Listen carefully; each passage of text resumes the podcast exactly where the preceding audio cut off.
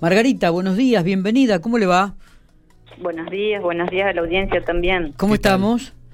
Bien, bien. todo Mucha bien. repercusión las columnas suyas del domingo eh, en las redes sociales, Margarita. Sí, sí, me doy cuenta que sale porque empiezan a llegar los mensajitos a mi celu. Así que realmente es muy, es muy agradable. Y Totalmente. uno va desconociendo, conociendo nuevas facetas. Fíjate que en la última dice, habla sobre el hombre común que va dejando en el decurso de su vida eh, huellas. Y la unión de esas huellas hacen a la historia de la, de la ciudad. Qué lindo. Y eso es lo más lindo, descubrir a, a su familiar, a su ser querido, que fue parte de esa historia. Bueno, Creo que es lo más lindo en de- la última del Molino Fénix, eh, eh, eh, un chico que es peluquero, que, que- que es nuestro amigo Bruno Fossati, eh, me mandó el- el- la foto que una de las, las publicaciones, las fotos publicadas por nosotros, diciéndome, mi papá es el que está a la derecha, suponete, de, al- el segundo de izquierda a derecha, viste, contento realmente.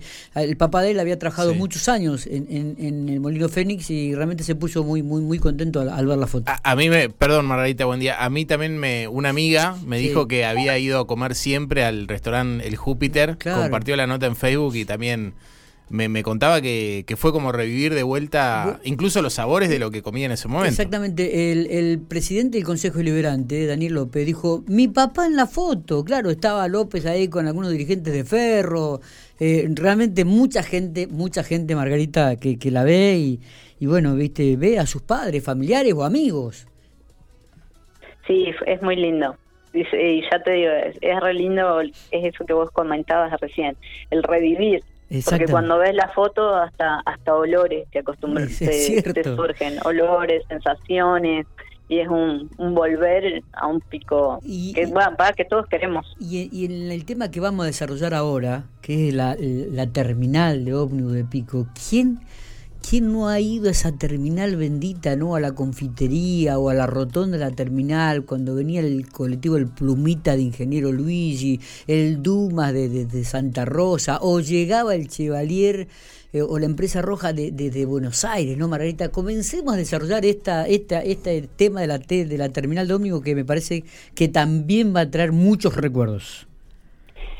Y en realidad elegí la terminal de ómnibus porque la primer terminal de ómnibus, la que estaba en la 24, esquina 13, Mm. eh, en realidad se inaugura un 9 de julio Mira vos. del, del año 63. Entonces, bueno, estamos más o menos ahí en fecha. Y hay una parte muy linda de una de las agencias que es Andesmar, que ellos dicen que, dice, nosotros tomamos como, proxi- como propia la máxima de San Martín, que dice, quienes unen pueblos hacen patria. Y me encantó esa frase. Y es real, pueblo, quienes unen pueblos Hacen hacen, pat- patria. Vos. Eh, en realidad nuestra historia, como siempre digo, es fascinante, Sí. eh, porque en la década del 40 eh, nace en General Pico el Colectiveros Unidos, que es eh, donde sal- nace el primer colectivo, que era de 30 personas, que hacía General Pico a Santa Rosa. Como decíamos, no había un terminal todavía, fue la primera, así Sí. que salían del Hotel Sportman, que estaba en la 19, esquina 22, que ahora están construyendo Ajá.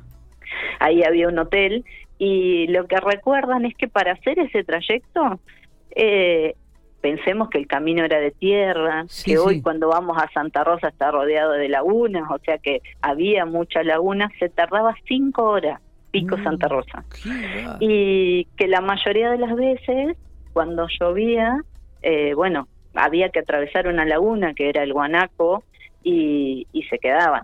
Así que uno sabía que salía, pero no a la hora que llegaba. es verdad. Eh, lo cual digo, pensemos hoy que, que, que es todo tan inmediato, que es todo tan... eh, que ya si no está llegando el colectivo tenés 20.000 llamadas, informes a ver por qué no llegó. Eh, ¿Cómo era? Decían que los docentes salían ya con la viandita, porque sabían que quizás tenían que comer ahí y quedarse. claro. Pero claro, cómo claro. era que uno ya tenía incorporado ese, que se preparaba y disfrutaba eso. Decía que a veces las inundaciones hacían que cuando tenían después, años más tarde, cuando tenían la línea a Buenos Aires, sabían que que por ahí la- eh, el camino era malo o lo que fuera y terminaban todos juntos comiendo en una estancia que los que, que los bancaba para esperar a poder llegar a destino. Claro. pensemos que Pico, eh, Pico, Buenos Aires eran 17 horas por camino de tierra. Qué bárbaro. Así que bueno. Qué bárbaro. Y en esto de, de cómo los hechos se encadenan, porque uno dice, ¿cómo llega el- la primer línea de larga distancia a Pico?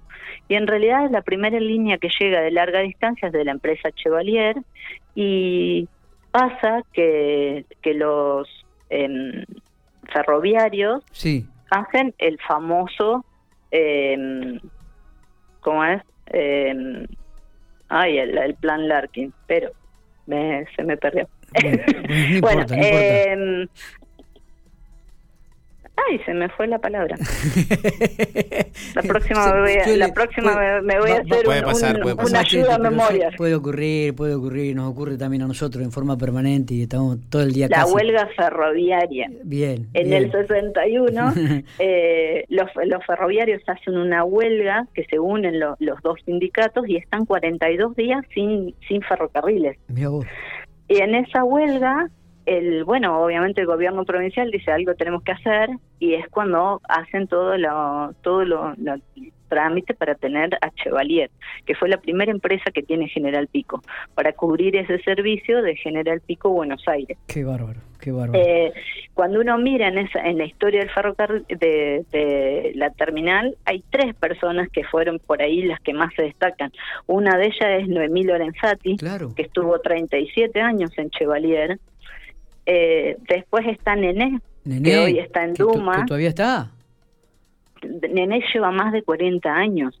Sí, y sí, cuando uno lo- le pregunta a Nené es fabuloso, porque ella dice que, que empieza a trabajar y, y ellos los llevaban a hacer la temporada de verano en, en Mar del Plata. Mirá vos. Entonces en verano le decían, bueno, hoy te tenés que ir a trabajar a Mar del Plata.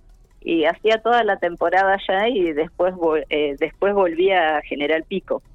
Así que hay un montón de personajes que se encadenan ahí, como Manolo Archanco, que fue eh, obviamente uno de los, de los más recordados administradores.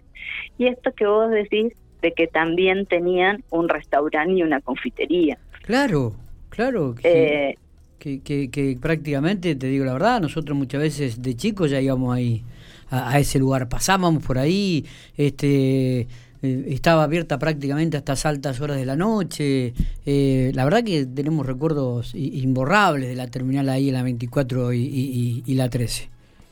Ese eh, estuvo a cargo de Lorenzati, esa con, esa confitería fue uno también de, lo, de los más recordados. Sí, yo me acuerdo. Yo me acuerdo que si me portaba bien, mi tío me llevaba a tomar submarino, que era una cosa rarísima, porque era larguísimo el vaso y la, y la cuchara era gigante y me parecía, era mágico ir a, ir a desayunar ahí. Era bastante oscuro. Yo siempre me- cuando que me la imagino recuerdo Eh, esa, esa oscuridad de ese lugar, pero me encantaba. Y vi con buenos ojos el hecho de que, a pesar de la construcción de estos dos edificios que son muy bonitos, tanto el registro civil como la como el Consejo Deliberante, digo, se pudo respetar o, o se quedó esa plazoleta, ¿no? La rotondita ahí de la terminal como como también mar- como una marca de la historia de Pico eh, en ese lugar, ¿no? De 24 y 13. Yo creo que fue el destino, porque fíjate que no es el proyecto ganador. Hubo un proyecto ganador que no tenía en cuenta eso eh, y después el universo complotó para que se quede. Yo creo que si se hubiera, si no estuviera esa pla- ese el círculo que le llamamos nosotros, eh, distinta sería la historia. Creo que eso es lo más lindo. A mí me tocó trabajar ahí. Eh, Ah, porque la oficina de turismo durante un tiempo estuvo ahí. Claro. estaba de administración turismo y estaba la fotocopiadora de que estaba Abel Berna que hacía las fotocopias del Consejo Deliberante. Así que fue fue una época muy linda. Y bueno y todos los recuerdos que trae. Nosotros bueno yo trabajé en las dos en las dos terminales y cuando uno se sienta a mirar yo digo la, la terminal es unión de familias es despedidas y cosas rarísimas. Cuando empezó la tecnología eh, se hacía había gente que llegaba a conocer al que con quien estaba chateando y ese no la veía y después se iba, así que se iba a nuestra oficina y nosotros las teníamos que consolar porque nadie la había venido a buscar y no sabía ni dónde se iba a quedar. O sea, pasan de todo. Eh, Uno en la terminal de ómnibus puede ver de todo, o hasta puede ver mujeres llorando con sus hijos que se escapan de sus casas y están buscando cuál es el próximo colectivo sin saber a dónde ir. Eh, creo que, que es, un, es un lugar de emociones y, y, que la historia te habla de eso, de cómo estamos viviendo hoy en la inmediatez del todo, que todo tiene que ser ya. Cuando uno lo lee, eh, decían que para reservar un pasaje en los primeros años tenías que llamar a la operadora y tardaba entre 7 y 8 horas para reservar un pasaje. Imagínate hoy que mandas un WhatsApp y no te lo leen y ya te mandan el mensajito, che, me clavaste el visto y no pasaron ni tres minutos. Es verdad, es eh, verdad, es verdad. Realmente que cómo, cómo se vivía. Es verdad. Eh, eh, ahí hay todo un... Qué, qué, qué, lindo recuerdo, Margarita. Qué lindo recuerdo de la terminal de Pico. Seguramente mucha gente, muchos vecinos y conocidos deben tener su, su historia también de con, este con este edificio que, que, ya no está más ahí en 24 y 13 eh, que obviamente está allí en la ruta provincial 1 entre Avenida y, 20, pero que evidentemente el, registro histórico prácticamente está aquí, ¿no? En, la, en la calle 24 y la 13. Margarita, no sé si tenemos algo más para agregar, si no, realmente ha sido un momento muy, pero muy lindo. El domingo lo vamos a reflejar, por supuesto, en el sitio de infopico.com. Listo, nos vemos el domingo. Gracias, Margarita. grande la audiencia y bueno, lo que tengan para compartir, que lo manden. Dale. Así lo sumamos a la historia. Perfecto, genial. También foto o algún video si alguien tiene, ¿no? Ah, eso sería genial. Que Nosotros se tenemos la foto del primer colectivo que fue Marca Week del 1935 y llevaba 10 personas. Era de Guillermo Pérez. Qué bueno. Eh, se lo ve un auto. No, no un colectivo. Pero está muy bueno. Está. Así que bienvenidos sean las fotos también. Margarita, abrazo grande, gracias. Besos, besos a la audiencia.